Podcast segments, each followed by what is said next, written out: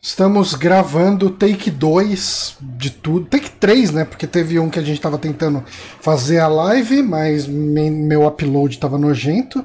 Aí a gente tentou fazer um offline e daí eu esqueci a transmissão no mudo. E agora take 3. Take 3, como, como os gringos falam, the third is a charm. né? O terceiro é o que vai.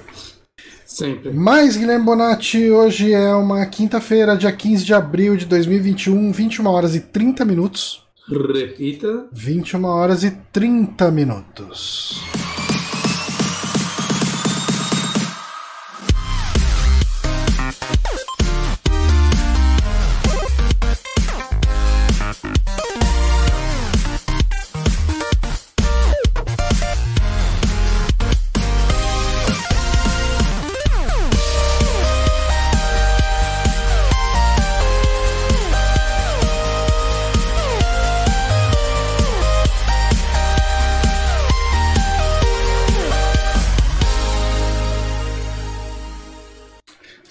Agora estamos gravando no ar, não no, não no ar. É difícil.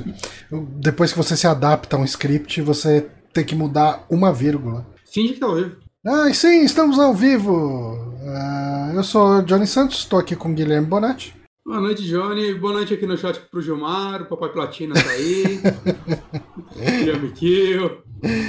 É, mas hoje vai ser um dia de offline, né? Tipo, só explicando, minha internet tá horrível, horrível, assim, ah, o meu upload tá oscilando entre 0.3 e 0.8. O normal costuma ser tipo uns 6 a 10 mega por segundo. Então não dá pra transmitir assim. Eu fui fazer o tweet de gente, não tá rolando, ele não tava conseguindo carregar o tweet pra enviar, porque eu tinha colocado uma imagem no tweet. Jesus Cristo. Tá nojento. Talvez eu tenha que receber alguém da net aqui em plena pandemia pra ver isso. Ah, Mas ah, vamos não ficar reclamando de tudo isso e vamos. um pouco. Pois é, também. É, mas vamos falar um pouco aqui sobre joguinhos. Ah, a gente pode ir direto pro nosso Amigames? Por favor. Vamos lá então. Amigames hoje é de episodes, episodes from Liberty City do GTA 4. Puta, peraí. Porque eu não tenho as perguntas anotadas eu tava contando que eu ia ler elas na tela. Deixa eu abrir. Ah, aí fica difícil. Espera aí que eu já tô abrindo. Amigames aberto aqui pra mim também. O Episodes from Liberty City do GTA 4 saiu verdade- no dia 13 de abril de 2010.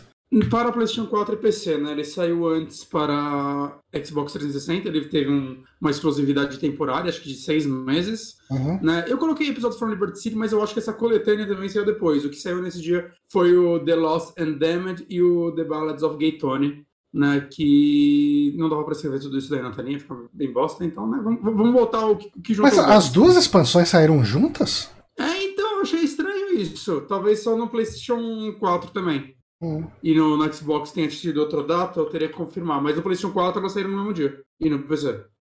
É. Mas vamos às perguntas então, Bonatti. Vamos às perguntas, João. Que... Só uma coisa, você jogou? Ah, não, só o jogo base. Terminei, mas só o jogo base. Elas são bem legais, acho que elas são até mais legais que o jogo base. Uhum.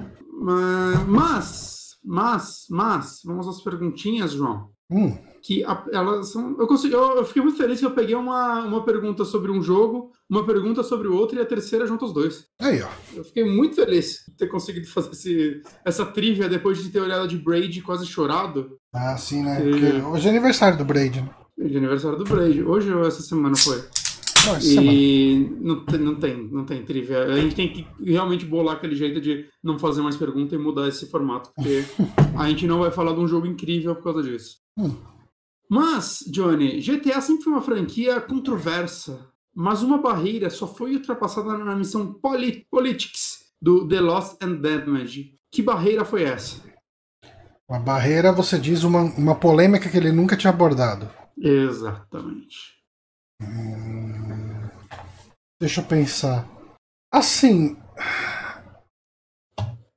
O San Andreas, ele não tem nudez frontal. Esse, é, foi essa ou não? Podemos dizer que sim. Ele foi o primeiro GTA a ter um pênis Hum. aparecer numa cutscene. Né, No, no San Andreas alguém vai falar do Hot Coffee, eu não sei se aparece genitais nele ou Eu acho que não, acho que acho que, não. o, o Hot Coffee é... o pessoal transa de roupa praticamente. Que é porque ele acho que nem foi finalizado, né? Se acessava ele por um bug e tudo mais. E Uhum. mesmo assim eu eu não acho que contaria porque não é algo do jogo base, né? É algo Uhum. que, que né, foi até tirado das versões, porque né, deu a polêmica toda. Não, não, não- pessoas que jogam o San Andreas normal não vão fazer isso, Certo. né? Sem querer e tal. É, tem que quebrar o jogo. Então, não conta. Então ele teve um pênis. Ele teve um pênis, uma piroca. Ok. Próxima pergunta. A outra, e outra barreira foi quebrada em uma cutscene da missão Boulevard Baby de Ballads of Gay Tony. Eu coloquei aspas no nome do jogo ao invés da missão, mas beleza. Hum. Qual foi a polêmica desta vez, Johnny? Eu não usei o mesmo tipo de aspa. Uma vagina, Não, foi mais do que isso. duas vaginas. Caralho, esse aqui é muito, não. Cara, eu não sei, desmembramento? Não. Isso daí já deve ter. É antes, porque eu acho que o GTA nunca teve desmembramento, né? Você matava pessoas e tal. Mas a violência dele era muito menos gráfica do que. Você explodia umas cabeças. Ah, ok. No, no, no- no Vice City tem aquela cutscene do Tony Versetti correndo atrás do maluco com a motosserra. Eu não lembro se tinha desmembramento nela. Uhum. Outra barreira foi quebrada. Sei lá, uma cena de sexo? Exato. Uma cena de sexo e sexo oral num, numa cutscene.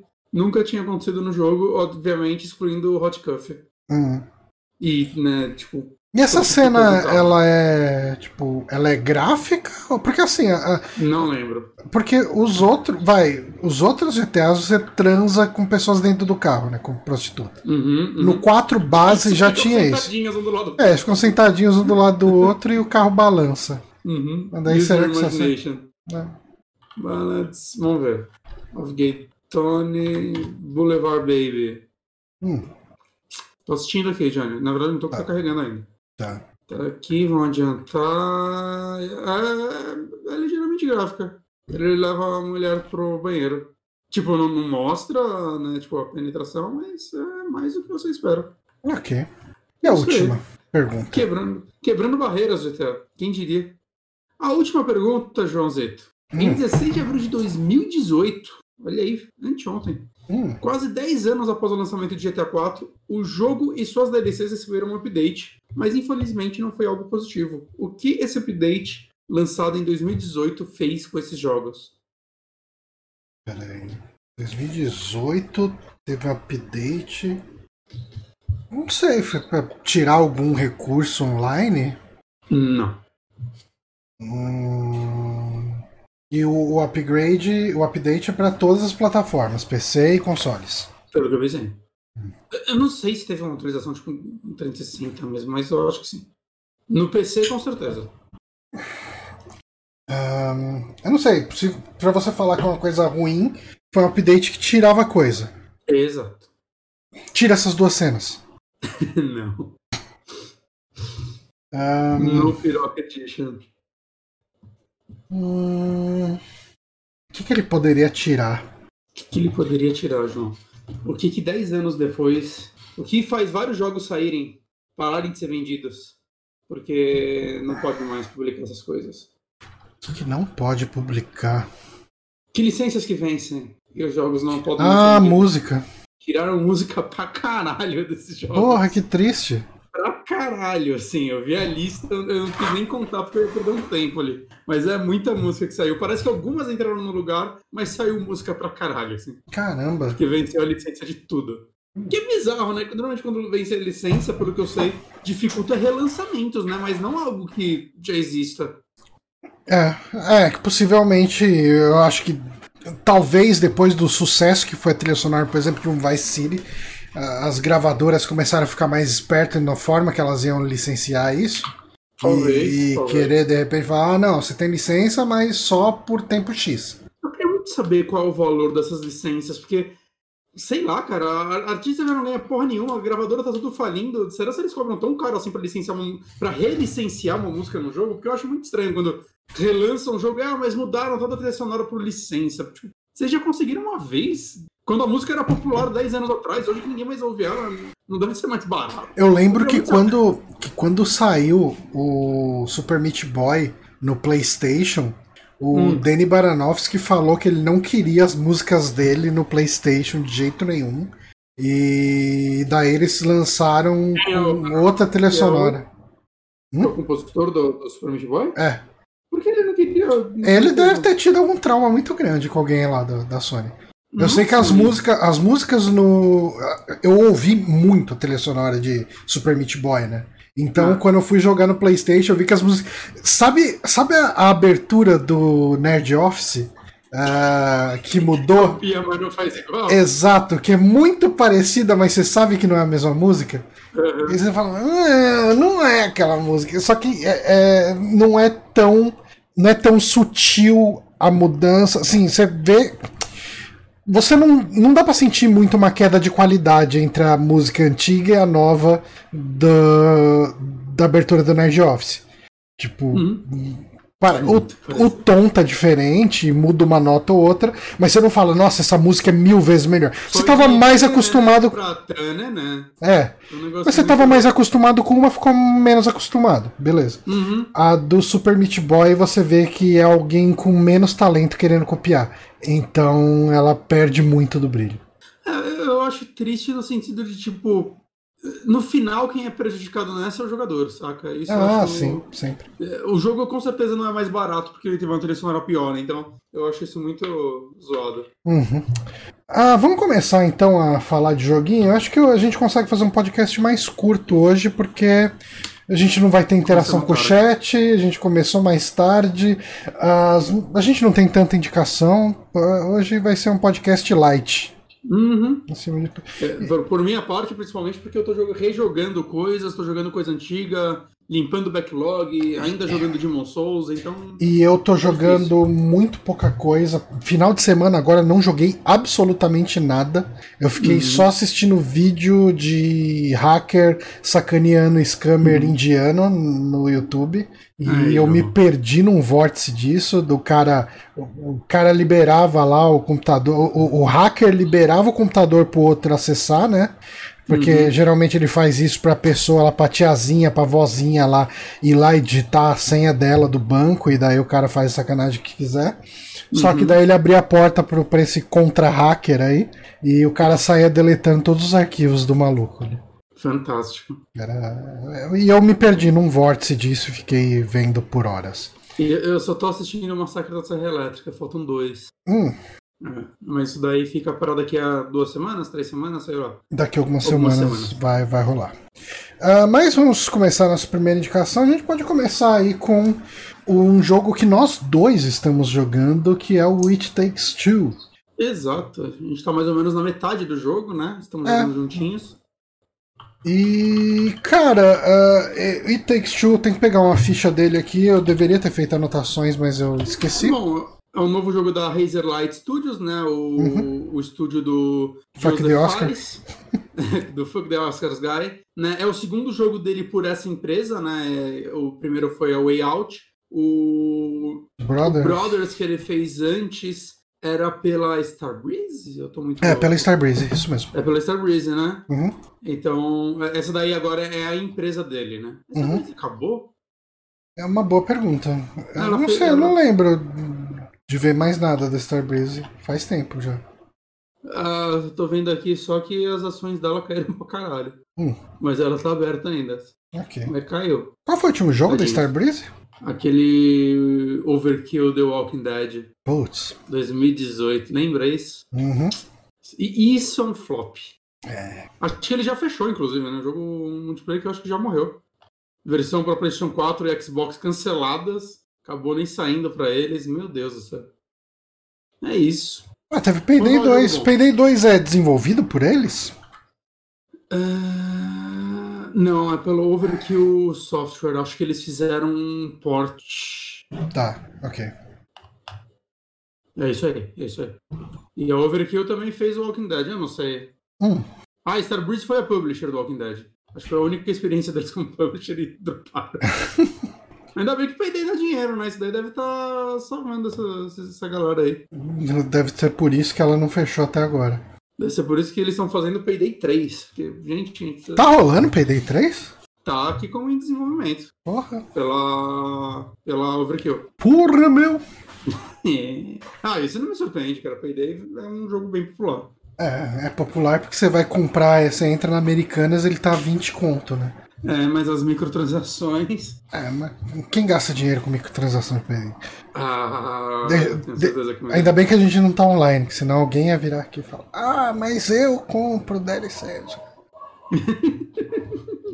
o maluco levanta a camisa e mostra a tatuagem de Payday dele.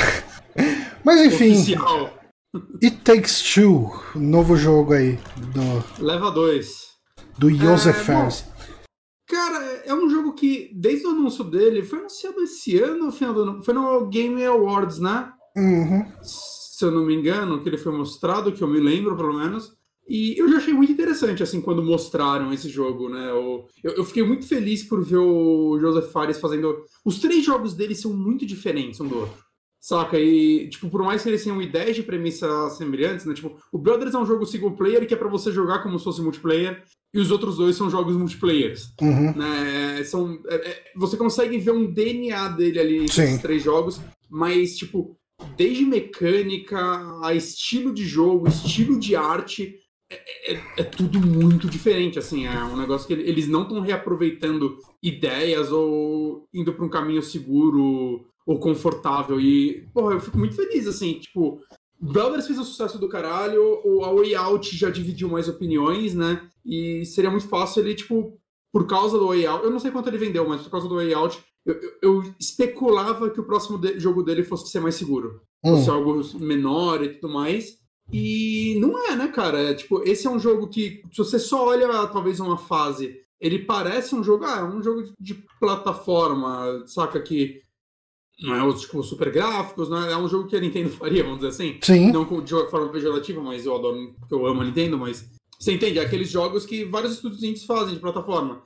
Só quando você joga ele, você vê o nível de polimento que esse jogo tem. Ele é não, muito é, é, Então, mas é, quando você falou é, é, um jogo que a Nintendo faria, eu concordo 100% com você, porque hum. ele, ele exala a qualidade de um jogo da Nintendo, assim. Exato. Ele não parece um jogo de plataforma da, ele... da Media Molecule, sabe? Eu acho, eu acho, que ele é o multiplayer que a Nintendo vem tentando fazer há muito tempo e, tipo, parece que ela não, não consegue ainda uh -huh. se achar. Saca? O que o Mario no trailer. Não, tudo bem que o foco dele é muito mais puzzle do que ação, né? Mas ele é tão criativo, então o tempo todo. A gente tá mais ou menos na metade do jogo, ele tá com umas 5 ou 6 horas. Uhum.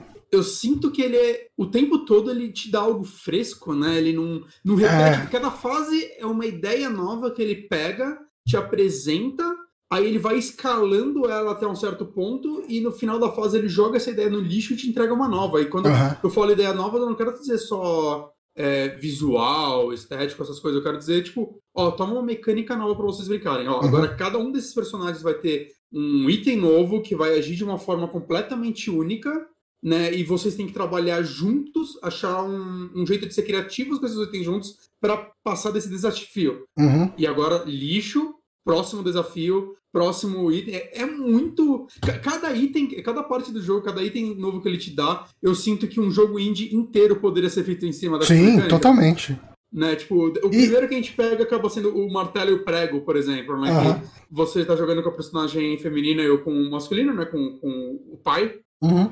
E eu arremessava pregos e você dava marteladas, né? Então Isso. você tinha que bater no objeto para ele voar e eu jogar o prego com ele no ar para criar uma plataforma, coisa do tipo. É, é muito criativo isso, é muito e, legal. E uma coisa que se repete muito ao longo de, das fases que a gente jogou até agora é, é, é, é, o tipo de puzzle de contar até três e vai, né? Ele é um jogo que eu imagino que seja muito difícil ou praticamente impossível jogar sem conseguir conversar né? Sim. A gente tá jogando online no Play 5, né? Um, uhum.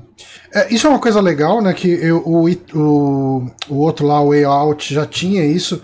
Que Sim. se você comprar o jogo, você consegue convidar um amigo para jogar, mesmo que ele não tenha o jogo. Você lança, tipo, você envia tipo, um convite para ele, ele baixa o jogo e ele joga inteiro com você. A única coisa que ele não consegue são os troféus. Tirando É. isso, ele tem acesso 100% do jogo pra jogar com você. É. O que é muito bom, porque esses jogos não têm opção single player, né? Eles são Uhum. jogos multiplayer. Sim. E. eu- eu- será que ele precisa de Plus pra jogar? Eu imagino que sim, né? Ah, provavelmente, né? É. Tem essa... Tipo, ele Uhum. tem o co-op de, de sofá também, né? Você pode Sim. jogar local. Porque ainda bem, né? Uhum. Deve ser muito legal ter essa experiência, É, inclusive. tanto que a, a tela dele é sempre dividida, né? É. Ele é sempre Assim como- split screen. É igualzinho com o a Way Out, né? Como, como se você tiver, tipo, até jogando online, a tela é dividida pra você ficar vendo o que a outra pessoa tá fazendo. Uhum. Eu, até, eu até tenho uma crítica com isso, que eu acho que eles poderiam não deixar 50-50, eles deveriam deixar uns 70%, 75%, sei lá, pra quem, pra sua tela Aham. e a do amigo menor, eu, eu acharia melhor. É, pelo menos no online, né? É, é, é, pelo menos online. Eu acharia melhor, mas tudo bem, assim, tipo, saca, a gente encara Snyder Cut e a gente encara, encara isso também. Uhum. Você falou algo? Não, eu só concordei. Ah, ok.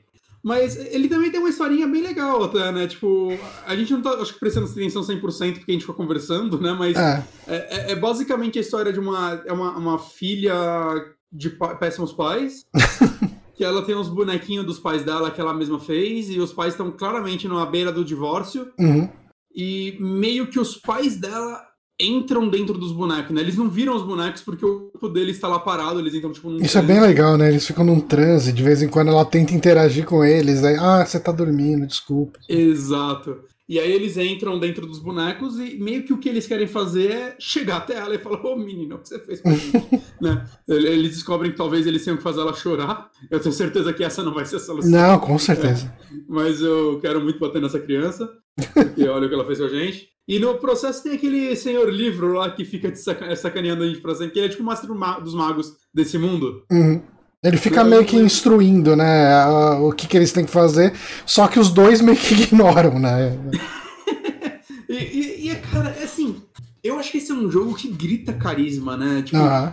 Desde, tipo, das animações que são muito bem feitas, desde os dois até do livro. Né? O livro você pode olhar, ah, é só um livro, mas, porra, tipo, os braços dele são, tipo, duas páginas rasgadas que dá a volta por trás dele e viram, tipo, duas mãozinhas, aham. né? Ele... É, é um negócio... É, tipo, o design desse jogo é muito bem É, pensado. o- os próprios personagens. Assim, o mundo. Você tá num mundo fantástico.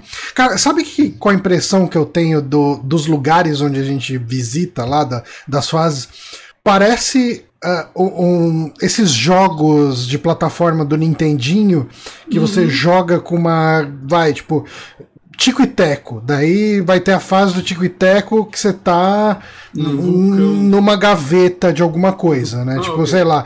E daí, ok, tem elementos que é uma gaveta de alguma coisa. Só que você vai ver um grampeador andando sozinho, você vai ver um- aqueles inimigos que a LJN fazia, é, que é um monte de coisa bizarra. É, é isso feito certo. Né, tipo, é, ele é um. Vai, ah, estamos dentro da árvore.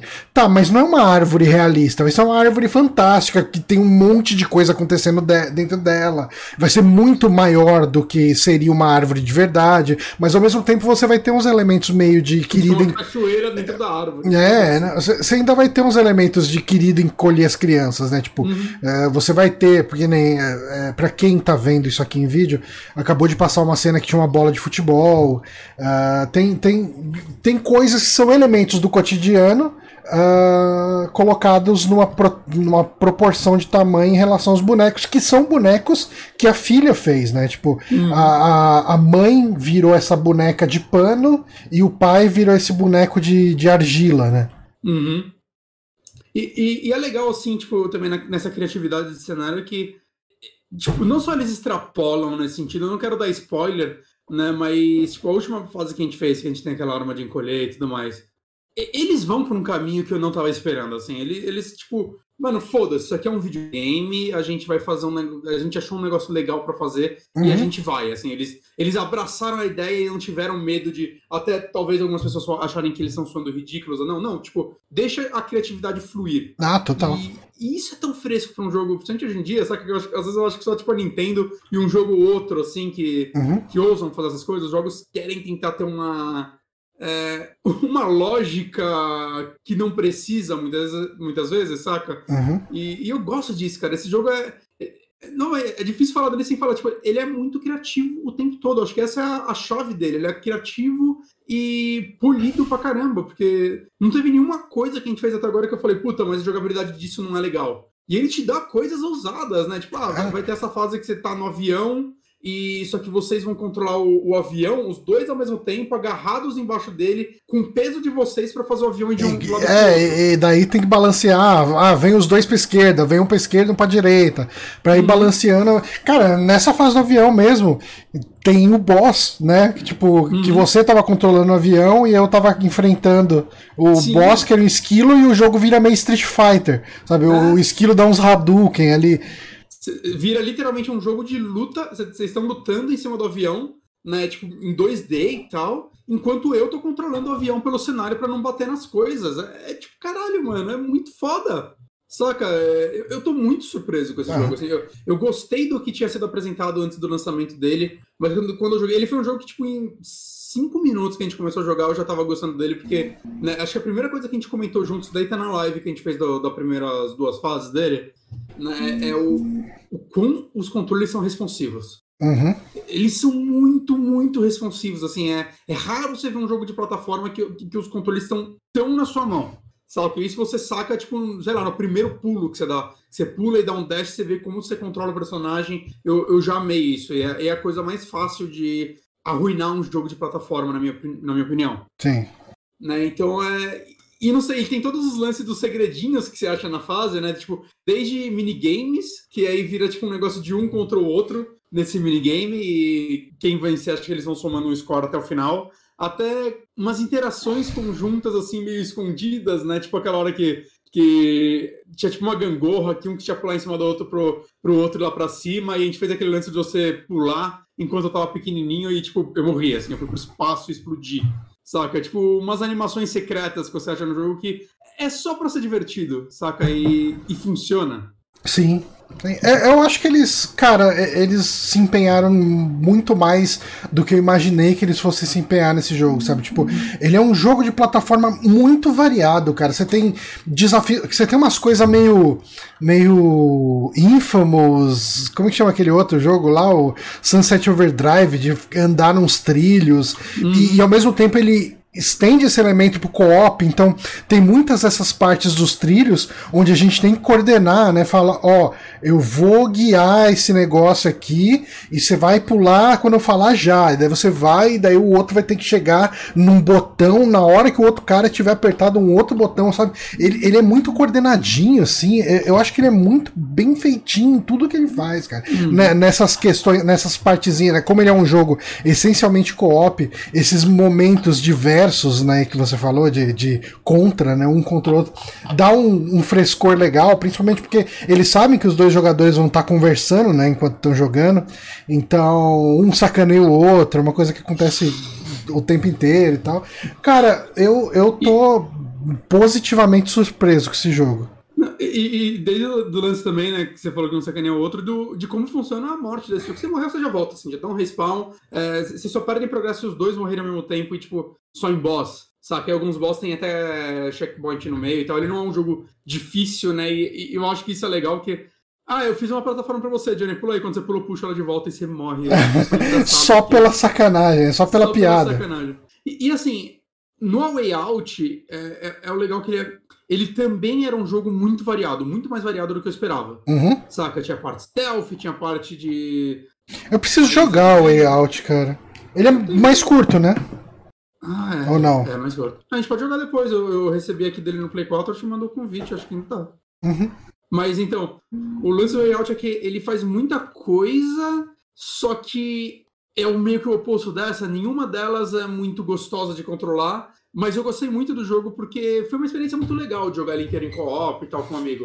Mas eu acho que ele não é tão bem acabadinho. Ele, ele tenta ser um jogo mais. Não realista, ele é meio cartoon, mas, saca, mais, mais sério. Controlando humanos, ele tenta ter uma história séria dos dois querendo fugir da prisão e depois vivendo no mundo, se escondendo, os caralho, entregar a história deles, mas eu acho que tudo, principalmente em alguns momentos, assim, tem, um, tem, tem uma parte que ele tenta ser assim, Uncharted que é um desastre, a pior parte do jogo, uhum. saca? A mecânica de tiro dele não é boa. É, ele é um jogo truncado, é isso que ele é. Ele é um jogo travado, assim, que você relevava porque ele tinha muitas ideias em um único jogo. Uhum. E aí você, ah, ok, não dá pra fazer tudo perfeitinho. E a impressão que eu tenho é que Take-Two é além dele e consegue fazer tudo perfeitinho. Uhum. E isso é uma surpresa absurda, assim, para mim. Eu, eu, eu tava esperando que Take-Two fosse um jogo divertido, mas que fizesse tudo no máximo ok.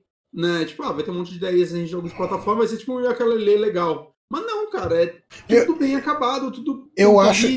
A impressão que eu tenho é que o a, a Way Out ele tava naquele selo meio que do indie da, da EA, né? Ele foi publicado pela EA, o. o... E Take-Two também. Não, o, o outro. O, o Way Out, sim. A Way Out. A Way Out ele tava meio que, tipo, vai, vai ter um investimento da EA, mano, é aquele investimento gigantesco. Uhum. Né? Uh, é, e esse aqui parece que a, a, a, EA sentiu a confiança e, e botou a grana ali, porque ele, ele parece um jogo com valor de produção altíssimo, assim, tipo. É, é porque quando você olha, muita gente olha jogo mais cartunesco e, ah, deve ser mais baratinho de fazer a quantidade de assets que esse jogo tem é, é impressionante. Assim, to, uhum. Todo o cenário tem assets novos, é, ousados, e tudo muito bem é, modelado, né? Tipo, a gente jogando no Play 5, que ele tá em 4K, ou pelo menos próximo disso, eu acredito. Né? Você pega os assets, assim, as texturas são muito bonitas, você cola a cara nelas e, saca, sem perder muito detalhe e tudo mais. É... Não foi um jogo barato esse daí de se fazer. Uhum. Saca, ele não é um, sei lá, o Jedi Fallen Order, lá, os jogos padrões da EA em orçamento, mas esse não é um joguinho indie, de forma alguma, assim. E, e eu fico muito feliz, assim, eu, eu, eu, fico muito feliz, assim, em ver um... Eu sinto que as críticas desse jogo estão muito mais positivas que a da Way Out, né? Todo mundo que eu vi que jogou esse jogo gostou dele. É, eu espero que as vendas dele estejam excelentes, porque é um jogo que merece. E, e, eu gosto de ver um cara como o Joseph Fares, que eu sei que muita gente tá olhando ele como piada desde o Fuck the Oscars. Mas eu, eu, não acho, cara. Eu acho que ele é um cara muito apaixonado pelo que ele faz e que eu sinto que agora ele acertou em cheio. Não, é, cara. Esse jogo, ele deve aparecer em listas de melhores do ano, assim. Eu espero. É. Eu, eu, acho, assim, hoje, é também que não sabe muita coisa esse ano, mas hoje uhum. ele estaria no meu top 5 rindo, assim. Rindo. Sim, sim, sim, sim. Talvez só atrás de Hitman, talvez, viu? Uhum. Eu, eu, eu, realmente gostei muito, muito do que eu joguei eu, dele até agora. Eu, eu acho assim, eu gostei muito de Hitman, não terminei, mas eu gostei muito uhum. de Hitman. Só que eu acho que os acertos de Takes Two são muito mais em cheio, muito mais certeiros do que os acertos do, do Hitman. E, e, e não só isso, né? Tipo, Hitman, ele tem ideias novas pra franquia, mas Hitman 3 é basicamente Hitman 1 e 2, saca? Com algumas coisas novas. Eu acho que eu posso falar que eu nunca joguei um co-op é, de plataforma, vamos dizer assim, como Take Two. Uhum. Eu nunca joguei um co-op desse jeito. Que até jogos que de plataforma que tem co-op, normalmente você não tem muita. São dois personagens iguais ou muito parecidos. É. Saca? E a ideia dele de, tipo, sempre dar dois itens, né? Dois, dois gimmicks aí diferentes para cada um e fazer, ó, os dois têm que se é, completar e trabalhar juntos para continuar avançando, principalmente nos chefes. Os chefes desse jogo são muito criativos. Sim. Né? É, é, é bem, é bem Zelda a pegada do chefe, é, né? Ele é. tem um monte de fases que você tem que atacar de um jeito específico e tal. Ele é, é bem uhum. legal nisso. É, é, literalmente eu nunca vi assim um, um, jogo de plataforma nessa pegada, assim, é algo bem único para mim. Uhum. Eu sinto que é, é, o frescor que eu tinha, sei lá, quando eu joguei Brothers mesmo, eu também achei bem único. Eu sei que você não gosta dele, mas é, é um jogo que me tocou muito na época. Eu terminei ele numa sentada e tal, né? Mas esse aqui para mim é, pô, é, é, legal. Eu vi a entrevista com o The Completionist, com o Joseph Fares, eles jogaram no começo do jogo, e eles fizeram uma entrevista lá, né? E ele perguntou, cara, isso aqui pra mim é muito Nintendo. Ele falou, cara, tem muito Nintendo aqui. O próprio Joseph Fares ele falou ali uhum. que eu cresci jogando Nintendo, mas é, eu acho que tem aqui tudo de todos os jogos que eu gostei da minha vida. Uhum. Só que ele tentou pegar coisinhas de vários jogos e juntar em um. E, e, e, é engraçado que nessa entrevista ele fala meio triste, assim, porque ele fala que ele ama jogos co-op, né? Ele ama ter esse tipo de experiência. E o que ele esperava é que depois de A Way Out. É, outros estúdios tentassem meio que copiar ele, tentassem fazer uhum. alguns jogos co-op naquela pegada, ou, ou, tipo, saca, que tentassem algo diferente. Uhum. É que goste ou não de A Way Out, ele faz algo diferente. É, e ele falou: Eu espero que agora com o It Takes Two, ele parecia estar muito feliz com esse jogo. Eu acho que ele merece, eu acho que ele, ele, ele tem que estar satisfeito com isso, porque realmente é um projeto que. que quem participou desse projeto sabe que tem algo especial aí na mão. Sim. Daí ele falou: Eu espero que o It Takes Two seja copiado. Eu só quero isso, porque eu quero jogar mais jogos assim. E eu não tenho, quero que eu tenha que ficar fazendo ele, os jogos que eu quero jogar, saca? Eu quero que outras empresas façam isso. E, e eu concordo com ele, cara. Eu, eu, total abraçaria mais jogos como o Way Out. Assim, ele, ele é uma prova de que dá para você fazer algo que funciona para o grande público, saca? Porque ele é um jogo co-op muito gostoso. Eu acho que qualquer pessoa que gosta de jogar algo com um amigo vai gostar desse jogo. E, e dá para você ser criativo e entregar isso bem, saca? De uma forma que eu espero que faça sucesso, porque eu não vejo como esse jogo não agradaria muita gente, cara. Eu não consigo. Eu não achei ninguém ainda criticando ele. É, Uhum. Com certeza tem. Ah, e, sim. saca? As pessoas que eu conheço, eu conversei, que jogaram ele, estão todas muito felizes, assim. É, é algo muito fresco, é algo que eu acho que esse ano tava até precisando, saca? Uhum. A gente poder sentar e jogar algo juntos. É, cara, eu, eu acho que é a primeira vez que a gente pega pra jogar alguma coisa fora de live, né? Que a gente, a gente jogou a primeira hora dele junto, quer dizer, primeiras duas horas talvez dele junto, mas daí chegou depois a gente virou e falou: Ó, vamos só jogar, tipo, foda-se É, live, foda-se tava can. cansado, É. No sábado. Aí você quer transmitir? Eu falei, ah, Johnny, vamos só jogar. É. A gente jogou tipo umas três horas seguidas depois. Aham. Né? E a gente, vamos jogar amanhã, Johnny? Vamos, vamos, vamos tentar sim. Eu acho que Por favor, rola, quero- assim. Quero, acabar esse jogo. É. Muito legal. Mas acho que é isso, né, gente? Eu acho que é isso. E Takes Two, mais do que recomendado. Principalmente esse esquema, né, de você poder convidar um amigo, dependendo, você pode, né, vocês acharem um preço e tudo mais para vocês poderem jogar juntos. Né, eu acho que é uma, uma sacada legal. Eu não lembro, acho que ele tá 199 reais, né? Eu não lembro o preço dele. Eu acho que É, foi. É. Não, é barato, mas normalmente você pode dividir com um amigo, você encontra cada um. Ele é um jogo de mais ou menos 10 horas. é, e é uma experiência que eu não consigo não recomendar, saca? Não, Ele- totalmente. é uma experiência maravilhosa. Eu sei que né, o valor vai de cada um, né? Do que você acha e tal, do, É, assim, condição. Mas Se você. Uma dica, eu, eu imagino que esse jogo, daqui um tempo, ele deve entrar num EA Play da vida, umas coisas assim, ah, né? Tipo. acho que depois de um ano que É, por aí. Ah, deixa, no mínimo, deixa esse jogo no radar, porque daí Sim. ah, ah, você assinar um EA Play da vida por um mês e, e- jogar com algum amigo, de repente vale a pena. Ou, cara, bota em wishlist. Eu imagino que esse jogo, em pouco tempo, ele deve ter umas promoções. Uhum. É, ele é um jogo muito, muito bom e ele merece ser jogado. Se você não jogar ele agora, né, nesse, no lançamento, no hype, não tá podendo gastar dinheiro, não quer gastar dinheiro agora, eu, eu imagino que, que, que ele não vai ser aquele jogo que vai ficar caro pra sempre, sabe?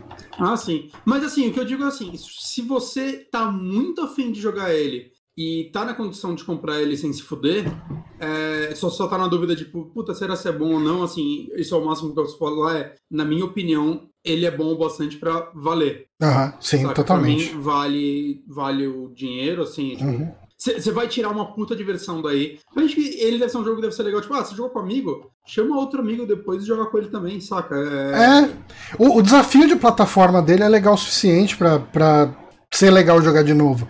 E, e mostrar pra um amigo que de repente não jogou.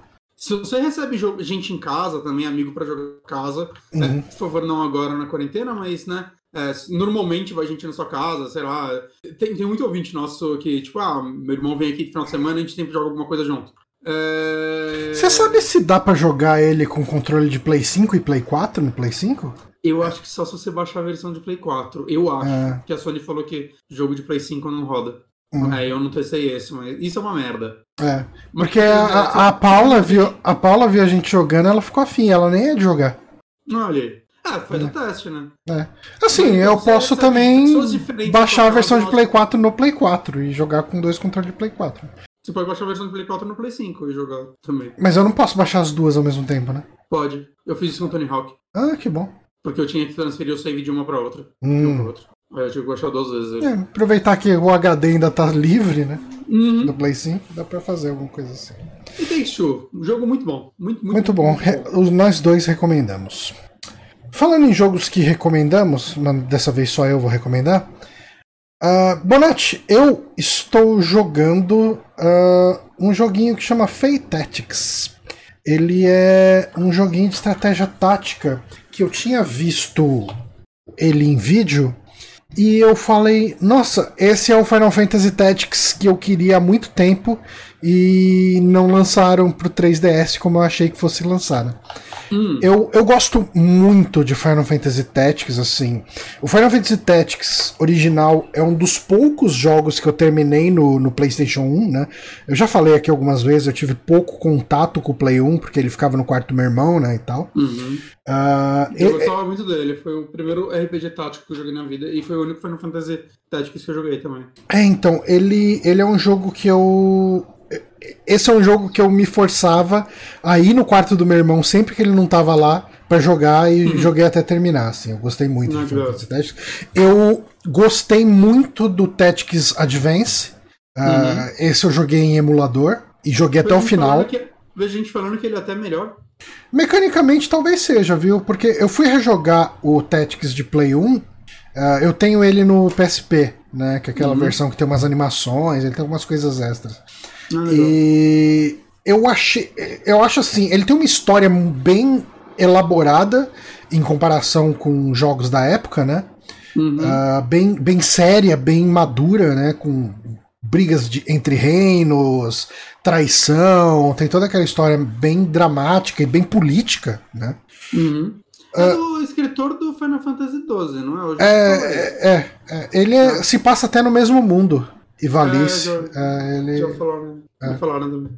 E Uh, assim, em matéria de história, o pessoal não costuma gostar muito do Advance do A2, porque eles são mais infantis, né? Uh, mas eu acho que mecanicamente eu gosto mais. Eu lembro muito pouco do Advance, mas eu lembro de ter gostado muito dele. Okay. E o A2, uh, eu posso afirmar com você eu posso afirmar para você que eu, que eu acho ele mecanicamente bem melhor do ah, que o Advance de. Eu pensei que você ia falar que eu acho ele uma bosta. Não, não. Eu o amo. A2 é, ele, é o, o A2 é de DS. Ah, de DS? Eu pensei é. que era Advance 2. Eu, o, o, A2 eu fiz uma besteira recentemente. Hum, você comprou? Que, não. Eu queria ter comprado ele, eu comentei no Twitter, daí foi ah. o Renan e comprou. E daí o Renan até falou pra mim, o Foca, né? Ele uhum. falou, ô Johnny, mas você vai. Cara, se você quiser, eu cancelo a compra aqui e tal. Eu falei, não, cara, relaxa, pega o jogo aí e se diverte e tal. Relaxa, só vou falar disso. Só vou falar vida. disso pro. É, cara, porque tava num preço excelente, assim. Ele, tipo, pra um jogo de DS extremamente raro, ele tava 140 pau, cara. É, ah, ok. Tá, tá muito. De, cara, você não acha mais, assim. Eu vi alguém vendendo a caixa dele a 100 reais, cara. É, eu com o Xenoblade de DS que eu queria pra coleção, não, hum. não acho mais no Brasil. Hum. Tava sempre pouco, eu deixei passar. É, assim, na pior das hipóteses, eu posso baixar é, a ROM dele R4, né? e jogar no R4 e beleza. Uhum. Uh, mas o, o A2 ele é muito bom. Né? Ah. Vamos, vamos falar do Fate Tactics. É... Onde você tá jogando? Só pra. Eu não sei. PC, eu acho que ele nem saiu pra outro lugar. Tá só no PC? É uma boa pergunta. Não, é, não, mas pelo que eu tô olhando, eu acho que o Play 5 não roda. Vamos ver. Eu, eu tô olhando aqui, eu tô olhando aqui. tá. O, o Fate Tactics, ele, assim, visualmente, ele lembra muito o Final Fantasy Tactics Advance ou o A2. Ele, ele me lembra mais o Advance, eu acho que pela paleta de cores dele, mais clarinhas e coloridas, assim, cores vivas, mas meio clarinhas. Eu não sei como definir isso. Sabe, ele usa muito rosa, azul claro, sabe? Essa paleta de cor de cores hum. delicadas, delicadas. Acho que essa é a, a coisa que eu quis, a, a, o termo que eu quis usar. Só, só falando aqui rapidão, é, ele tá por enquanto só para PC, mas ele tá com lançamento para Switch também. Hum. É, Faz todo sentido. Ele, assim, ele me parece muito um jogo que sairia numa plataforma Nintendo. Né? Uhum.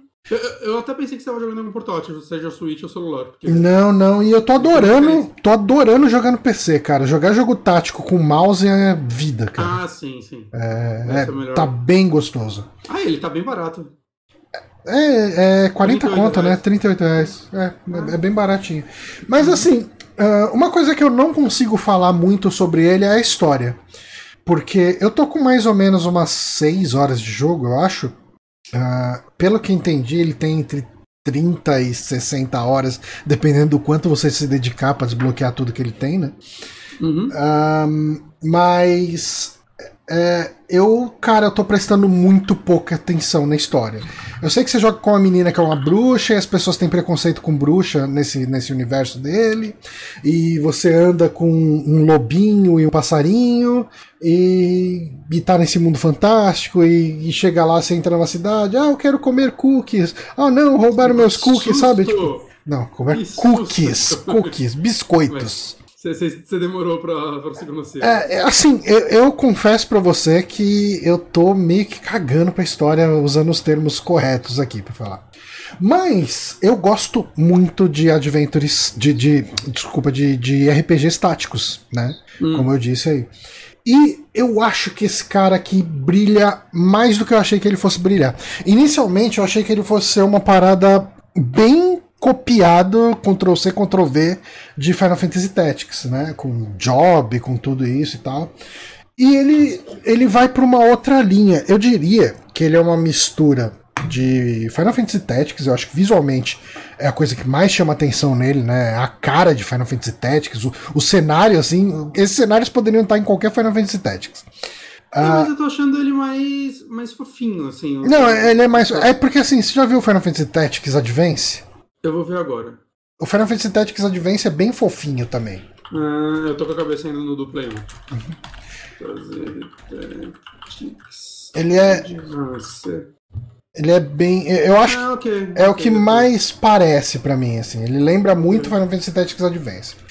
Ahn, e, e assim, ele é uma mistura de Final Fantasy Tactics, principalmente no visual e no, no- no jeito que você anda no mapa, com Fire Emblem na forma que ele é simples no gameplay, mais simples do que Final Fantasy Tactics, e, e, de maneira geral ele é bem simples na evolução do seu personagem, ah, com um pouquinho de Pokémon.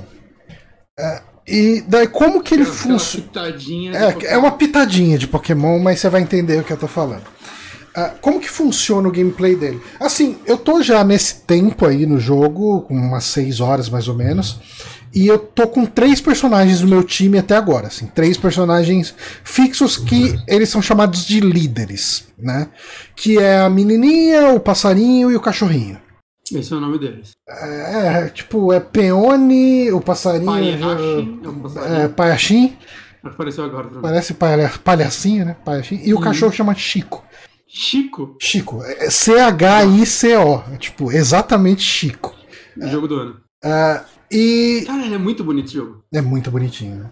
E daí, ah, no começo você vai começar só com esses três personagens, eles são seus líderes, eles vão seguir sendo seus líderes por muito tempo. Ah, Uhum. No gameplay você tem quatro ações que você pode fazer, né? Você pode atacar um inimigo e daí assim você vai ter inimigo, você vai ter personagem que ataca melee, né? E então você vai atacar só quem tá adjacente. Ah, eu acho que esses três personagens iniciais eles são um bom exemplo, né? O, o Chico ele é melee, então você só ataca quem tá exatamente do seu lado, né? Adjacente. A Peone ela ataca um pouco mais de longe, né? Tipo, ela tem dois quadradinhos de distância do ataque dela, e o passarinho lá, o Paiaxim, ele ataca, acho que é três quadrados de distância. Aí você, assim, o que, que você tem de ação? Você tem ataque, que é o ataque. Pá, é esse ataque, e você vai se virar com esse ataque. Soco. É. Você tem ah, uma ação de wait. Todos os personagens têm uma ação de wait. Então, assim, se você chega num turno e você decide que você não vai fazer nada, você ativa a habilidade de wait dele. Então, por exemplo, o, o Chico, a habilidade de wait dele é dar protect em todo mundo que tá à volta dele. Então. ah, tem uma área de ação né, nesse Protect, você começa a proteger todo mundo, né, todo mundo que está na sua volta. Se algum dos inimigos for se algum dos seus personagens for atacado, o Chico toma dano por ele, né? Aí, ah, por exemplo, o Paiaxim, o, o assist dele. ah, ah, desculpa, eu tô falando do Wait, né? O Wait do Paiaxim, é, eu acho que ele se cura e aumenta a barreira, uma coisa assim. E a Peone, o, ela, tem um Wait que é muito bom, que ela dá um charge, então o próximo ataque dela vai atingir o inimigo e todo mundo que estiver perto do inimigo. Né? Tipo, ele vai fazendo um chain do ataque dela. E, uhum. e, tanto que ele usa isso, um dos tutoriais, o único jeito de você vencer é usando essa habilidade dela. Tipo, você tem que atacar uns quatro inimigos ali, e a única forma de chegar no quarto é fazendo chain com todos os outros três, né? Ok. Aí beleza, essa habilidade de wait. Aí você tem um assist também, que é bem normal para um assist, né? Ou você aumenta a defesa, ou você aumenta o ataque, ou você cura. Então, e, e, assim, você não tem um menu para selecionar essas habilidades que eu tô falando. Você vai atacar, você vai clicar no adversário. Você vai dar wait, você vai clicar no próprio personagem. Você vai dar, dar o assist, você vai clicar no seu personagem amigo, né? Uh, e, e você tem o spell, que é uma. São algumas magias, você pode escolher três magias, você vai desbloqueando, ganhando magias conforme você vai participando de lutas. E essas uh, são habilidades que tem um cooldown e você pode dar um spell por turno. Né? Tipo, uhum. cada turno é. Você pensa que é, é rodar a vez de todo mundo, de todos os personagens que estão na tela, até voltar para você de novo. Né? E os três spells são compartilhados entre todos os personagens. Né? E, e eles não gastam o turno. Né? Tipo, okay. uh, Aí ele tem aquelas questões de. Uh, ataque de fogo é bom contra gelo, ataque de água é bom contra fogo, vem, tá, tipo, elementos, né? Mais ou menos como praticamente todo RPG tem. E ele tem o, o elemento meio Pokémon dele. Cada vez que você mata um inimigo, você ganha o card dele e você pode summonar esse inimigo no começo da batalha. Então, assim, você tem. Eu não sei se isso aumenta mais pra frente no jogo, mas você tem três pontos de summon.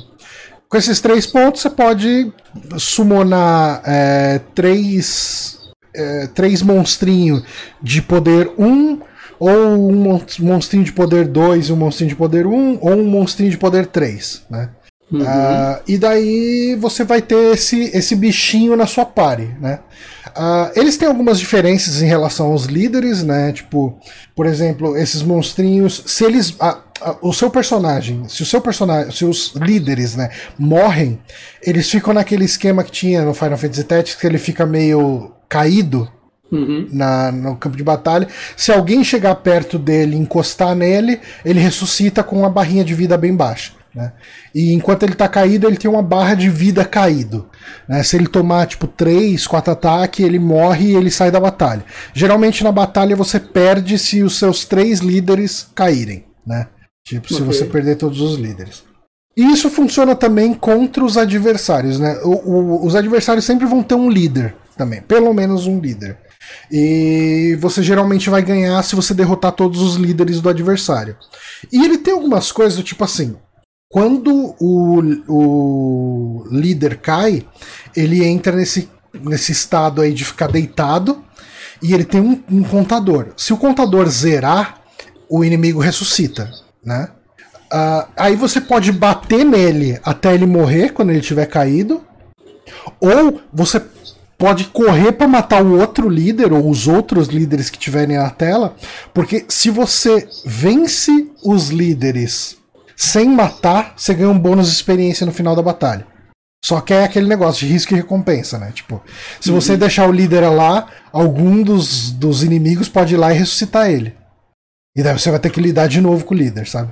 Uhum. É, é eu acho que ele, taticamente, ele, ele tem umas, umas ideias muito boas. Por exemplo, uma das coisas que eu achei muito legal nele, e funciona pro seu lado e pro lado do adversário, é que se você tem um personagem melee do lado de um inimigo, se você atacar esse inimigo com outro personagem, o melee sempre vai dar um golpe nele também.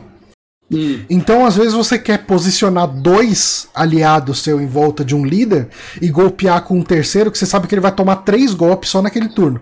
Sabe? Tipo, é, é, ele é bem, bem estratégico. Ele tem toda essa questão de você fazer a estratégia com os elementos, você vai querer aumentar o escudo dos seus personagens, você vai querer fazer toda essa parada, mas é, eu acho que, ao mesmo tempo que ele tem um elemento tático que você vai querer se aprofundar, ele, uh, ele não afasta tanto novos jogadores com todas aquelas árvores de skill, aquele monte de menu que Final Fantasy Tactics tinha. Sabe? Tipo, tudo nele é muito. Cara, quando você ganha level, você escolhe se você vai botar o ponto que você ganhou em defesa, ataque ou especial. É isso. Tipo, você não tem que ficar desbloqueando habilidade, vendo árvore de habilidade, não sei o quê. O, o, o máximo, assim, o, o, gerenciamento que você vai ter ali, uh, tem alguns itens que você desbloqueia, que você vai coletando na tela que eles vão aumentar bônus, ah, aumenta bônus, do, tipo, aumenta ataque de água, é, aumenta a defesa dos aliados, sabe? Umas coisas assim que você vai querer equipar. E você equipou um, beleza, você tem um equipado lá e você vai lidar com isso. E esses, uh, esses summons, né, que você pega no começo, no, quando você vence os inimigos. É, ele, tipo, eu não sei como que eu posso definir, ele é um jogo com poucas regras. Uh, é, é, como que é aquele termo que o pessoal costuma falar? É, é easy, easy to learn. É, fácil de aprender, difícil de masterizar. É, mas eu não sei nem se ele é difícil, mas ele tem espaço para ser complexo de masterizar. Ok. Ele pode ter uma complexidade ali que talvez você queira se aprofundar mais ou menos. Por enquanto, assim, uh, eu poderia estar tá indo melhor numa luta ou outra, mas ele não me ofereceu um desafio no qual eu perdi até agora, sabe? Tipo, uhum. uh, vai, eu posso ter perdido alguns aliados durante a batalha, mas. Não, não, não. Então, Nem dos summons. Tipo, é, ele poderia querer fazer isso com summon, né? Você perdeu um summon, você vai ter que matar de novo um inimigo do mesmo tipo para ter ele de volta, pra... mas não tem isso não. É, ele é bem, bem leve, assim, ele é bem pouco punitivo. Né? Cara, eu tô gostando demais desse jogo. Eu não sei se eu vou jogar ele até o final, porque eu achei ele muito longo pelo How Long to Beat, assim, né? Tipo. horas? Então, no How Long to Beat tá 30 horas. Eu fui ver um review e o cara falou 60, mas eu não sei o quanto o cara se aprofundou no jogo para chegar em 60 horas. Hum. Mas, cara, pra quem você gosta. Já. Você já jogou os Desgaia? Não. eu joguei, eu joguei um Desgaia no celular e daí jogar em celular eu não me dedico, eu des... ah, dropo e, e, não dá nem pra ah, contar. Ah, então, eu comprei no passado um pra Switch, eu só joguei o começo só pra sentir. Mas eu lembro que a gente jogava, eu vi vários reviews e tal, e parece ser uma franquia bem legal, assim. A... Só que a parte Tactics dele parece ser bem complexa também, pelo que hum. a galera falou. Tanto que ele tem todo o lance de você chegar no level 999 e resetar o personagem. Tem o lance de você arremessar seus companheiros. Nossa. Tá meio Mario Plus Rabbit, que você ah, pode meio pular em um. Só que você pode pegar um companheiro seu e arremessar ele lá na frente ou em lugares altos para posicionamento e tal. Parece ser bem legal, assim, esse esquema dele. Mas é um jogo que eu tô, tipo, dando uma enrolada, assim, mas eu quero jogar em breve. É. Parece, é eu não sei, um... talvez eu devesse dar uma chance pra Desgaia, porque. Ah, algumas pessoas falam muito bem gosta. dele. Eu gosto de jogo de estratégia tática. Quem eu conheço que gosta de jogo de estratégia, né? O próprio Foca, ele ama a franquia Desgaia, acho que ele jogou todos. Uhum. Saca? O pessoal realmente gosta dela, assim. Ela... É, então talvez fosse do seu grado no futuro. É, considerarei pegar. Tem Desgaia pra PC? Eu acho que tem todos os que saíram para Switch, Play 4, saíram para PC também, que eles relançaram os antigos e tem os, o 4, 5, 6 já saíram para todas as plataformas. Uhum. Eu acho que relançaram acho que o 1 e o 3 e o 4, quer dizer. Porque o 2 não, não sei. Ninguém, ninguém assim. gosta do 2, cara. Pra que relançar o 2? Você falou isso, vai chegar um cara o 2 é o favorito dos fãs. É no 2 que a história fica. Sei lá. É. O 6 tá meio feinho. Isso daí eu, que ainda não saiu, mas anunciado tá meio feinho. Achei meio triste. Mas é isso, Bonatti. Fate Tactics. Gosto, gostei muito do que joguei até agora. Um jogo que não tá caro.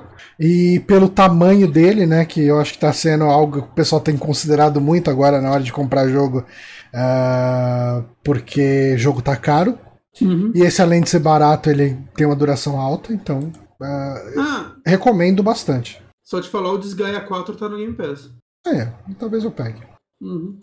Agora você vai ter uma dificuldade de cortar esse bloco do vídeo porque você falou do Desgaia. Não nada.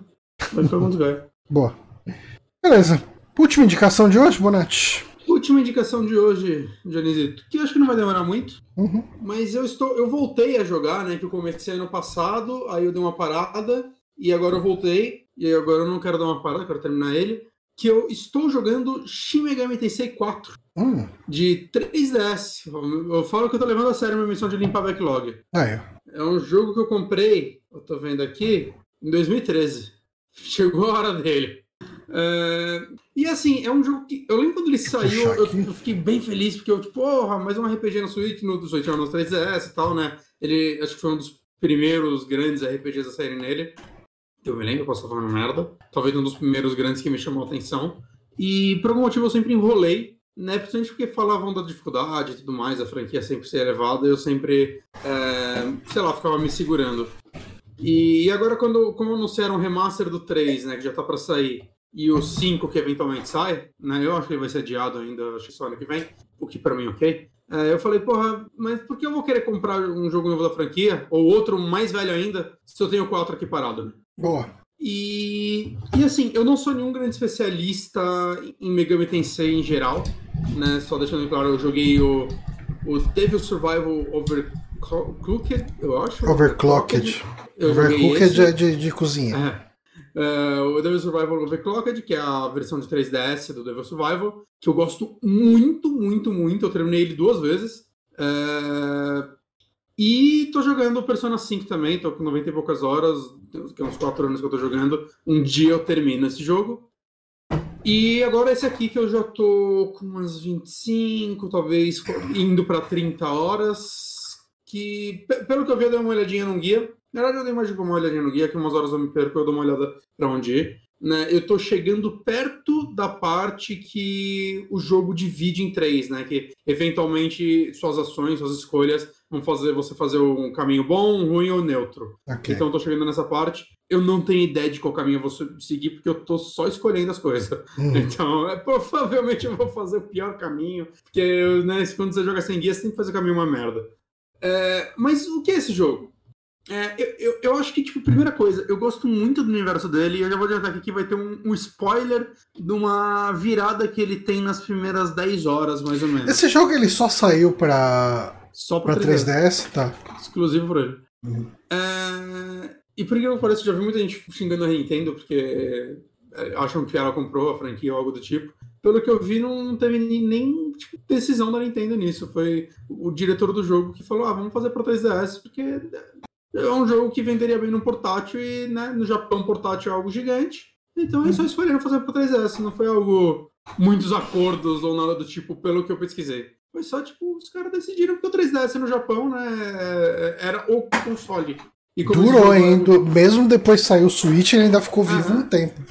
É, então, e como esse jogo claramente ele é feito pensado no público japonês em primeiro lugar, né, a franquia toda, né? O 5 agora é o primeiro que vai sair simultaneamente no Japão e Estados Unidos. E talvez da Europa. Né? Uhum. Né? Todos os outros saíram primeiro no Japão e depois nos outros lugares, então foi só uma decisão óbvia mercadológica para eles. Mas enfim, é, só avisando então, vai ter um micro spoiler. Mas o que é esse jogo, né? Você controla um personagem que chama Flynn, né? E ele vive num mundo medieval meio bizarro né? E logo no começo você passa, você entra para uns testes, você é escolhido para virar um samurai, né? Samurais nesse mundo são tipo pessoas, são tipo uma guarda real, talvez, uma guarda da cidade, que eles usam um apetrecho meio tecnológico e eles recebem basicamente missões seja de ah, vá resgatar tal pessoa, ou prender tal pessoa, barra matar ela, saca? Eles, uhum. eles são tipo uns guardas desse universo. E todo lance começa a acontecer um, algumas coisinhas no jogo que aparece um tal de Black Samurai que começa a mexer com o povo aí. Ele sequestra uma galera, se eu não me engano, e tá todo mundo assim atrás desse maluco. E meio que nessa caçada, eu acho que o jogo começa a dar umas pitadinhas de o que eu acho interessante nele, que é o mundo. Porque começa a acontecer, tipo, abre um. Se não me engano, abre um portal, algo do tipo, fazem alguns meses que eu joguei esse começo. E começam a aparecer coisas que não deveriam pertencer a esse mundo. Uhum. É, e entre elas eu acho muito interessante é que são livros. E essas pessoas, por mais que elas saibam ler e escrever, é um mundo em que existe isso, elas não conhecem a literatura. E eu acho isso muito interessante, assim, esse conceito de, tipo, eles acharam livros e a literatura tá aí e pessoas veem isso com maus olhos, tipo, o que é que você está lendo? E aí começa a aparecer mangás, saca? Até um, um, negócio que eu achei legal foi quando um dos momentos que você encontra o Black Samurai, ele começa a dar spoiler do mangá pra uma protagonista, pra uma das personagens, ela começa a ficar putaça. Ela, meu Deus, para de falar, para de falar. Ele, ah, vou arruinar o final. Eu, tipo, caralho, tipo, o jogo você leva muito a sério, isso daí é um negócio muito jogado, mas que eu achei mó legal, assim. É... E o que acontece é que o jogo ele intercala, né? As mecânicas eles são estranhas, né? As mecânicas, tipo, tirando o combate a, a parte, né? Vou falar dele por último.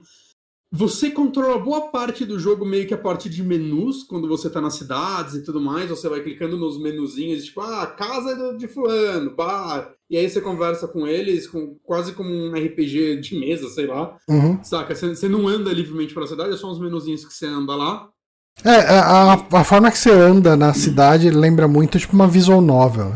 É, é, é bem uma visual novel, melhor forma de se descrever.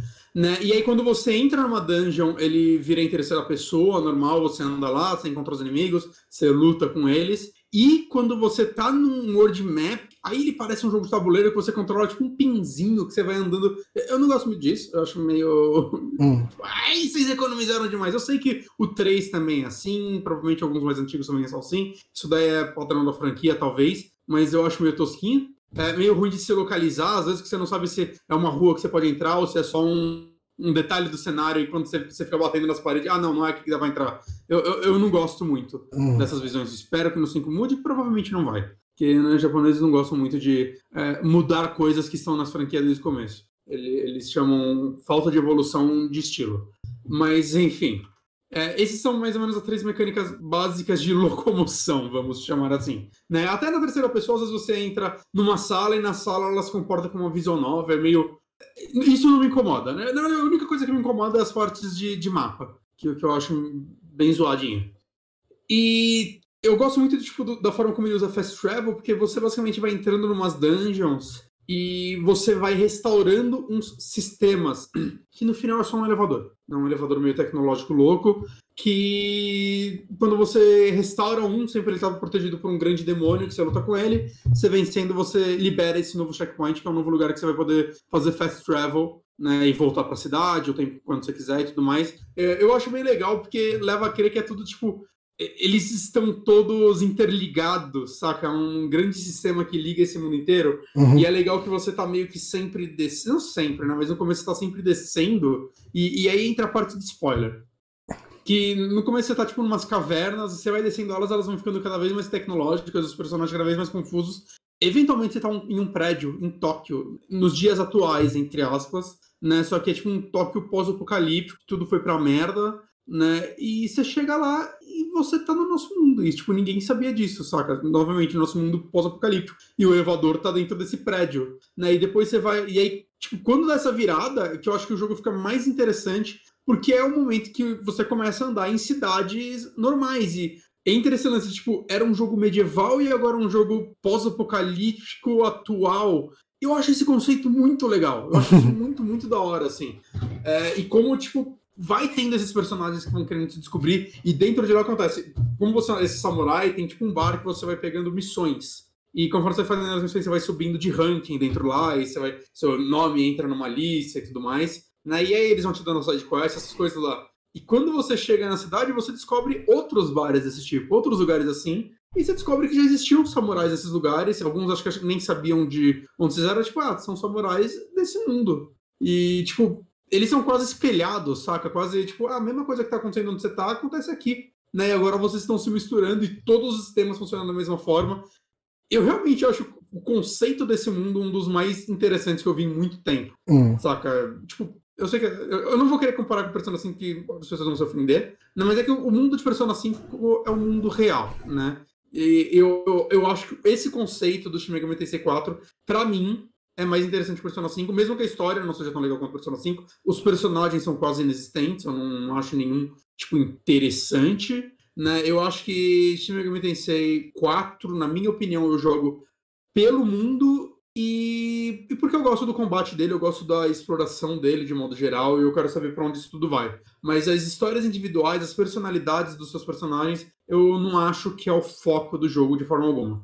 Hum. Eles têm coisinhas tipo, até interessantes. Tipo, o jogo inteiro tem escolhas e algumas delas são, tipo, sei lá, você matou um monstro que é um chefe, você tem uma, meio que uma opção de matar ele, aprisionar ele, deixar ele ir, saca outros monstros. E conforme você faz isso, alguns companheiros seus vão aprovando e desaprovando algumas das suas escolhas, né? Mas eu não acho que isso é o bastante para os seus companheiros serem interessantes. Eles acabam sendo só avatares morais, vamos chamar assim, né? Para suas escolhas. E, e, tudo bem, saca? Eu acho que tudo bem. Eu acho que é, por causa disso, inclusive, é um jogo que muitas vezes eu começo. Ah, essa parte agora é mais tipo explorar dungeon e tudo mais. Vai ter alguns diálogos meio bunda no meio. Eu boto um podcastzinho enquanto eu faço a dungeon, enquanto eu faço os. um grindzinho, né? Que pra mim, pelo menos, ele exige. Peraí. Desculpa, gente, precisava tomar uma água aqui, secando aqui. É, e agora outra parte que eu gosto dele é o combate, né? Que Assim, os três jogos que eu joguei da franquia, os combates eles são iguais e diferentes ao mesmo tempo. É. Né, eles têm suas semelhanças. Né? O lance é você controla um personagem, né, o Finn, e três monstros. Você sempre tem três monstros no seu time. E os outros personagens, outros NPCs, eles meio que entram e saem da sua party de acordo com momentos da história. Só que você não controla eles. É tipo, tem o seu turno e o turno dos monstros, normalmente, né? Ele é aquele jogo que tipo, você vai atacar com todos os personagens e depois todos os monstros vão atacar. Quando tem algum na sua, alguém na sua party, quando você termina de atacar com todos os seus personagens, esse NPC vai dar um ataque também, né? Que, que pode ajudar ou não. Uhum. É, você não escolhe, você não tem nenhuma sobre ele, normalmente é bom, né? É tipo um, um dano a mais. É, um, uma, um parceiro te atacando é, por você é sempre bom. É, dá um daninho a mais ali. É, o que eu gosto muito do combate dele, eu acho que ele tem uma mecânica muito interessante, é a parte né, que normalmente todos os jogos têm esse lance de você buscar o ponto fraco do inimigo. Ah, esse inimigo é fraco contra fogo, ele é forte contra gelo, né? Às vezes ele. Às vezes ele vai dar um nulo no seu, seu dano de gelo, então ele só não vai tomar dano, ou ele vai ter uma resistência, ou ele vai ter uma vantagem, tipo, ah, se eu usar um ataque de vento nele, eu vou encher a vida dele ao invés de causar dano, saca? Você uhum. tem que sempre ficar de olho nessas coisas. E o lance é quando você encontra um inimigo novo, você normalmente não sabe os pontos fracos dele. Depois que você mata ele, você libera, tipo, ganha o, o codex dele, aí você passa a saber. E o que é interessante disso, que eu acho legal, é, é que isso não, não, não vai só pro dano extra. O jogo, quando você começa, é, o número de personagens que tiverem na sua party, né? Se um monstro morrer, você ficar com três, é, isso daí vai mudar, né? Mas se você tá com um time completo, você tem direito a quatro ataques. Vai ter tipo quatro bonequinhos verdes no topo superior direito do, do menu da tela. E o que acontece? Se você der um dano, um golpe, que. Cada um desses bonecos representam um turno de um personagem. Então, quando der um ataque, ele vai quebrar esse bonequinho e ir pro próximo. Mas o que acontece? Se eu, por exemplo, esse inimigo tem fraqueza contra fogo e eu der um dano de fogo nele, eu vou ganhar um turno a mais. Uhum. Então, meio que meu bonequinho não vai quebrar, eu vou poder dar agora cinco golpes. É, o próximo personagem também tem golpe de fogo, pá, mais um turno extra. Então, o lance de você ficar. Tem um time. Dano chain, né? É, exato. Você tem um time equilibrado que tenha meio que todos os tipos de dano possíveis, ou quase todos, e ficar de olho em todos os inimigos, e às vezes, tipo, porra, esse tá morrendo, qualquer golpe que eu der, eu vou matar ele, mas esse meu personagem só tem dano de vento, e aquele outro toma dano de vento. Então você ataca o vento naquele outro, você vai ganhar um turno extra que depois você vai usar naquele inimigo. Se você der um golpe que o inimigo tem resistência, quebra dois bonecos de uma vez. Então hum. você perde um turno. E o lance é que isso é válido para os inimigos também. Então, se seu personagem tem fraqueza contra um dano e ele te der esse, esse dano, o inimigo vai ganhar um dano extra. Então é tipo, você tem que acabar balanceando o seu time também para ficar de olho nos danos que você pode receber, né, nas fraquezas. E os danos que você pode causar também, né? Os personagens, os monstros Exato. que você tá ali. E no caso do seu protagonista, né? Ele é o único que você pode mexer em equipamento. É, os equipamentos são tipo as roupas, né? Que Tipo, acho que o capacete vai te dar. Ah, vai aumentar seu ataque, ou vai aumentar sua magia, vai diminuir isso, aumentar aquilo. São resultados normais. Acho que a calça também. Mas a roupa, né? O, a camiseta, vamos chamar assim, ela muda que, os seus atributos de resistência e, e dano e, e fraqueza. Então hum. você também tem que balancear o seu personagem, né, para momentos chaves, né? Às vezes você vai chegar num chefe, você, hum, ok, esse chefe tem sei lá, ele, ele, ele ataca golpe de fogo. Só tô usando fogo como exemplo, que é o mais fácil, gente. Eu Sim. minha cabeça fogo. É, então, porra, deixa eu colocar meu personagem com resistência a fogo. Deixa eu ver quais dos meus monstros que eu tenho têm resistência a fogo, né? E isso é uma coisa que eu gosto muito dele, é que você pode salvar a qualquer momento. Por mais RPGs que façam isso. Você não tem que ir num lugar específico. Não, qualquer momento, no meio da dungeon, no meio da cidade, apertou start, vai lá no menuzinho, salvou. Então você tá. Quando, normalmente quando você chega em chefe, tem uma inteligência artificial que te acompanha, né? Que te guia um pouco no jogo. Ela falou, eu tô sentindo um demônio sinistro aí. Você tem certeza que você quer ir? Você pode dar não, salvar. Agora eu vou lutar com o chefe e, tipo, puta que pariu, ele me aniquilou porque todo mundo tem fraqueza contra fogo. Ok, agora deixa eu voltar e agora preparar meu time pra, né, pra é, esse combate melhor. Ele né? tem autosave, não? Tem, tem autosave e tem é, acho que dois slots de save manual. manual. Ok. Se eu não me engano. É, não, tem autosave sim. Uh, mas autosave, ele é bem espaçado, assim, acho que é só quando acontecem coisas relevantes de história. Né, mas eu não tenho certeza. Eu tô sempre salvando. Eu, eu mato dois, dois inimigos, já salvo, porque esse é um jogo que, se você cometer um erro, eles te fazem uma limpa, saca? Além disso, eu acho legal quando você ganha level o seu personagem, ou todos os outros sobem coisa sozinho, e às vezes você ganha uma magia nova que você pode substituir ou não, se você tiver com o espaço de skill cheia dos monstros. Mas o seu protagonista, ele ganha skill, 5 pontos de skill que você coloca, acho que ataque, destreza, magia, essas porra toda. Né? Então pesquisem builds, pra vocês não cagarem tudo. É, eu fiz uma build baseada em arma e eu tô meio arrependido. Eu vejo todo mundo falando que no endgame ela é a mais roubada. Hum. Mas até lá eu, eu, eu, uso muito mais magia do que arma e aí. Tá apanhando. É meio fraco. Mas, mas, ok, mas ok. Vamos lá. Que, que eu, eu, peguei agora munições diferentes. Então tenho tipo tiro de fogo. Então se o inimigo tem fraqueza fogo, eu dou um tiro de fogo nele dou muito dano. O lance é que você não pode trocar as munições no meio do combate, só antes. Então eu tenho que deduzir que, inimigo, que, que munição eu tenho que usar em cada inimigo. E eu libera magias de tiro também, e parece que tem magias com, com danos específicos de elementos também. Uhum. Então, quando eu começar a liberar isso, para meu personagem vai ficar picão. E você ganha acho que 10 pontos de um negócio aí que eu não lembro o nome, que quando você entra no menu, você usa ele meio para comprar habilidades passivas, vamos chamar assim. Então são desde ah, você pode. Agora você tem um slot a mais de magia, você. Você pode comprar um slot a mais de magia para os seus monstros. Aí todos eles vão ganhar uma a mais é, espaço a mais para monstro, é, coisas de tipo, ah, aprenda a falar a linguagem de monstro X para você conseguir negociar contra os monstros, né? Uhum. Que é outra coisa que vale falar que tem acho que em todos os jogos da franquia, né? Que é para você recrutar monstro você tem que bater um Lero nele e convencer ele a entrar no seu time.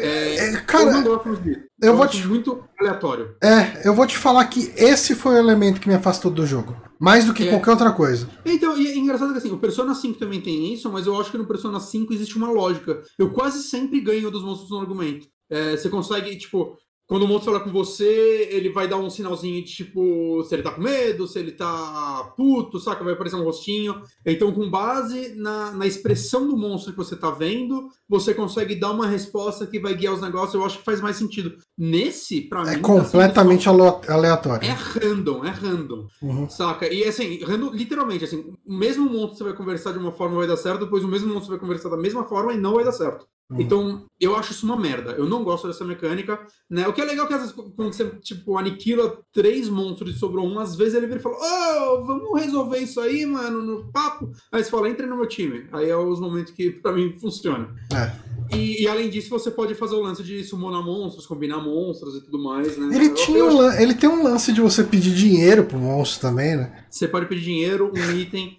ou chamar ele para sua equipe. Se eu não me engano, são essas as opções. É, igual a Persona. É, e, assim, só uma coisa. É, eu tô falando tudo isso aí que você pode comprar com aqueles pontos, né? Tipo, ah, mas. Assim, compre skills pros seus personagens. Ter espaço para mais magia é ótimo.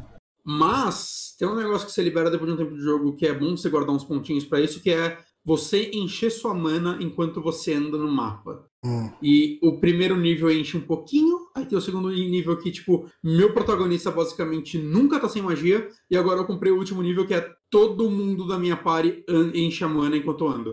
Mano, isso, assim, eu sei que tem itens para você encher, mas isso, cara. Ah, é não, mas, cara, tipo, é porque Persona, é, Persona não, Shin Megami, melhor dizendo, ele é muito baseado em ataque elemental e o que dá ataque elemental geralmente é magia. Uhum. Então você quer usar magia sempre. É, tem inimigo que é tipo fraco contra soco, saca? Contra seu espadado, o golpe normal. Mas são poucos, saca? Uhum. E mesmo se ele é fraco contra soco, tem a magia socão, que você vai querer usar pra dar muito dano. Então, mano, é, o soco você só usa quando sua mana tá baixa, ou, ou quando, puta, ele é resistente contra tudo que esse meu personagem faz, então deixa eu dar só um soco nele só pra passar o turno, saca? Então, é, esse negócio para mim de encher a mana enquanto você anda é, é, foi game changer, assim, porque agora eu não fico mais com receio de puta, mas será que eu tô longe do próximo elevador para eu ou da próxima área de descanso, né, para eu encher toda a, vida na minha party, né? Será que eu devo usar? Será que eu devo usar um item? E assim, né, quando você usa o item de mana, você acha o elevador. Aí você, ah, mano, vai tomar no cu. Você acabei de gastar. E o lance desse jogo é que dinheiro é difícil de conseguir, viu? Eu tô sempre pobre. Eu, eu fiquei mó tempo pra conseguir uma grana, assim, aí, tipo, sei lá, 20 horas de jogo eu consegui, eu tava com uns 20 mil. Eu fui num. Achei um NPC que vende arma, cara, acabou tudo.